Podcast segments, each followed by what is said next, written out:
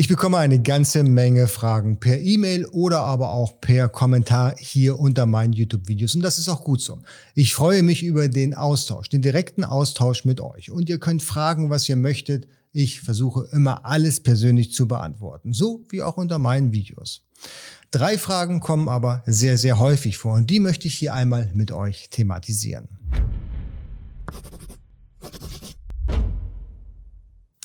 Hallo, mein Name ist Jens Lindner und du bist hier auf AMZ Pro. Hier geht es vorrangig um die Produktion in China und den Verkauf auf digitalen Marktplätzen, die da wären Amazon, eBay und natürlich auch dein eigener Online-Shop. Wenn du Interesse an E-Commerce-Themen hast, hey, warum abonnierst du nicht jetzt den Kanal und drückst die Glocke, dann verpasst du hier auch kein neues Video mehr. Und tu mir noch einen zusätzlichen Gefallen, drück den Daumen nach oben, falls dir das Video gefällt, dann kann ich hier auf YouTube noch mehr Menschen erreichen. Die erste Frage, die mich immer wieder erreicht, ist, wie groß können die Kartons sein, die ich zu Amazon ins FBA-Lager schicke? Und die Antwort ist ganz einfach. Maximal 23 Kilo, 63,5 Zentimeter darf die längste Seite sein. Und das sind fixe Zahlen und die sind nicht dehnbar. Wer glaubt, dass halt Amazon mal so 68 oder 70 Zentimeter Kartons unterjubeln kann, der liegt falsch. Das ist keine Bequemlichkeit von Amazon. Die kriegen diese Pakete einfach nicht in ihre Scanner rein. Und das fällt sofort auf, wenn Pakete zu groß sind. Das Ergebnis könnte dabei sein, dass die Ware nicht angenommen wird, dass die Pakete wieder zurückgehen. Und da hast du eine ganze Menge Ärger und es dauert sehr, sehr lange, bis du deine Pakete wieder hast. Es gibt natürlich auch ein paar Ausnahmen. Und zwar, wenn das einzelne Produkt schwerer ist als 23 Kilo oder länger ist als 63,5 Zentimeter. Also das einzelne Produkt muss halt schwerer oder länger sein, eins von beiden. Und oder natürlich in diesem Falle. Die längste Seite ab dem 1. April 2021 darf in diesem Falle 175 Zentimeter sein und es darf 31,5 Kilo schwer sein. Das sind die absoluten Obergrenzen, wenn du die Ware auch noch per Palette einschickst. Der Umfang des Produktes darf auch im Übrigen nur 360 Zentimeter sein. Also Länge plus zweimal Breite plus zweimal Höhe. Das Ganze gibt es bei Amazon auch zum Nachlesen. Den Link findest du natürlich hier unten drunter. Und um die Frage gleich vorwegzunehmen, nein. Ihr könnt die Artikel nicht direkt bei Amazon in der Zentrale abgeben. Und ihr könnt nicht mit eurem VW Polo vor dem Lagerhaus gurken und dort den Kofferraum aufmachen und schauen, dass ihr die Pakete da irgendjemand in die Hand drückt. Das geht nicht. Denn es hat nur Zutritt zur Anlieferung bei Amazon entweder regelmäßige Zusteller, also regelmäßige Carrier wie zum Beispiel DHL und UPS, oder aber eine Spedition mit einem Anliefertermin. Und dieser Anliefertermin, der ist immer ein bisschen tricky zu bekommen und den kriegst du sicherlich nicht, wenn du kein professioneller Fahrer bist. Also nicht persönlich anliefern und auch nicht in der Zentrale abgeben. Das war Frage Nummer eins. Die Frage Nummer zwei war, was kann der chinesische Hersteller in Asien für mich tun, damit ich hier in China weniger Probleme habe bei der Verpackung? Und die Frage ist valide, natürlich. Das Erste, was der chinesische Hersteller tun sollte, unbedingt, ist natürlich den Barcode auf dein Produkt drauf drucken oder kleben. Entweder hast du eine Druckvorlage, worauf dann, woraus dann eben deine Produktkartons generiert werden. Da sollte der Barcode drauf sein oder wenn du möchtest, wenn du nur auf Amazon verkaufst, halt auch der FNSKU. Nicht beide. Es darf immer nur ein Barcode drauf. Das muss man unbedingt wissen.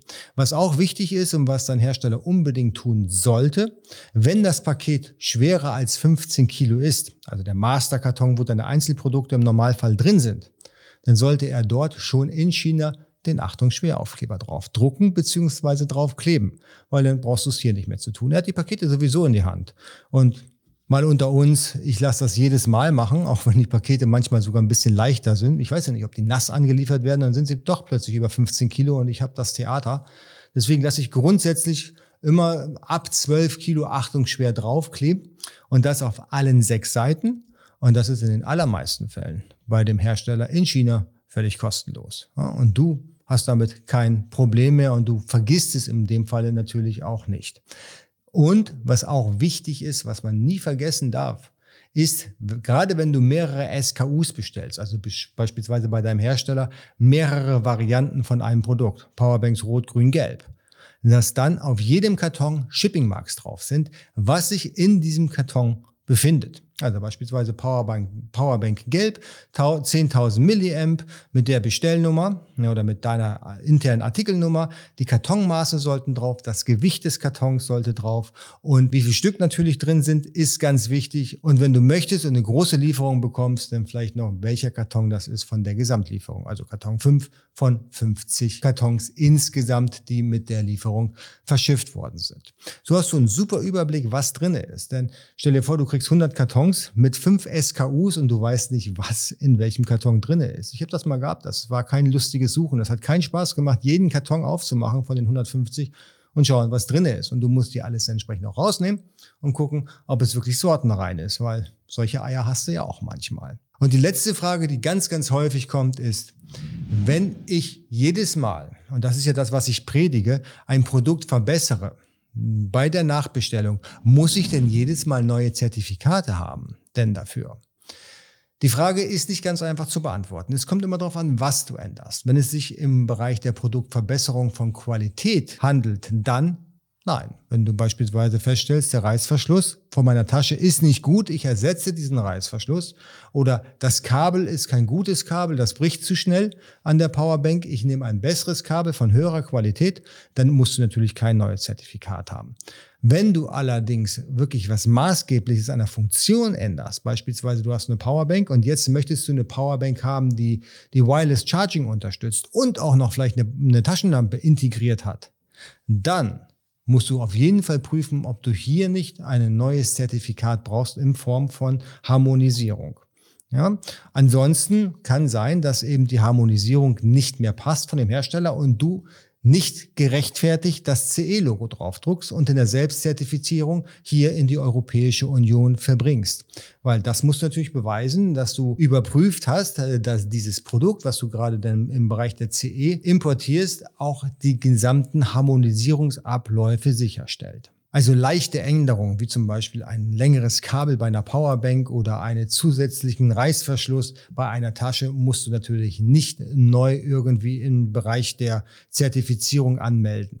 Was allerdings ein Unterschied ist, ist das Produkttesting beziehungsweise das Materialtesting. Denn das solltest du sowieso grundsätzlich immer machen. Denn du weißt ja nicht, ob das Material, was du jetzt gerade in dieser Batch mit verbauen lässt oder einarbeiten lässt, nicht besorgniserregende Stoffe enthält. Also Stichwort REACH-Test oder LFGB. Ne, eben Lebensmittelsicherheit musst du auch garantieren. Und wenn auch bei der vorhergehenden Bestellung alles okay ist, kannst du niemand sagen, ob der Hersteller jetzt bei der zweiten Bestellung die gleichen Rohstoffe in gleicher Qualität eingekauft hat. Da solltest du auf jeden Fall aufpassen und das hat aber auch nichts mit der Produktverbesserung zu tun. Das sind Standard Materialtestings, die du eigentlich immer bei jeder Batch durchführen solltest. Das waren die drei häufigsten Fragen, die mich tatsächlich im Bereich von Produktion und Anlieferung bei Amazon erreichen. Wenn du weitere Fragen hast, hey, ich freue mich darauf, diese dir in dem nächsten Video zu beantworten. Du brauchst bloß unten in den Kommentaren deine Frage stellen und sie wird auf jeden Fall nicht vergessen und ich sorge persönlich dafür, dass ich die beantworte, sofern sie natürlich zum Thema passt. Kanal abonnieren, Glocke drücken solltest du definitiv nicht vergessen, wenn E-Commerce dein Thema ist und natürlich den Daumen nach oben, wenn dir die Beantwortung der Fragen gefallen hat und wir sehen uns im nächsten Video. Mach's gut.